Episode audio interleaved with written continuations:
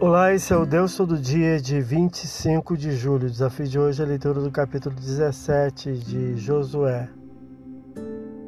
O texto passa a apresentar os limites do território destinado à tribo de Manassés, primogênitos de José. Fazendo fronteira com as tribos de Aser ao norte e Issacar ao nordeste, tem a divisa com o território dos descendentes do irmão Efraim ao sul. É-nos dito que os descendentes de Manassés não puderam expulsar os habitantes anteriores de algumas cidades cananeias que continuaram a habitar na terra, versículo 12, aos quais submeteram ao trabalho forçados, versículo 13.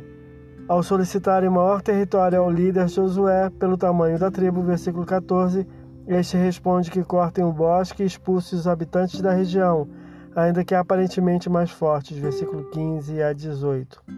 Esse é o Deus todo dia Boa leitura que você possa ouvir Deus falar através da sua palavra. Agora segue a mensagem pensamento do dia do pastor Heber Jamil. Até a próxima.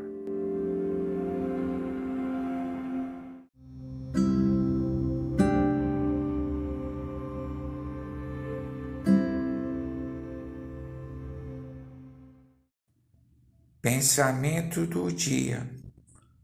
Cuidemos das nossas reações elas também podem ser pecaminosas e nada adiantará se desculpar por ter sido uma reação. Procuremos todos os dias exercitar o domínio próprio e a paciência.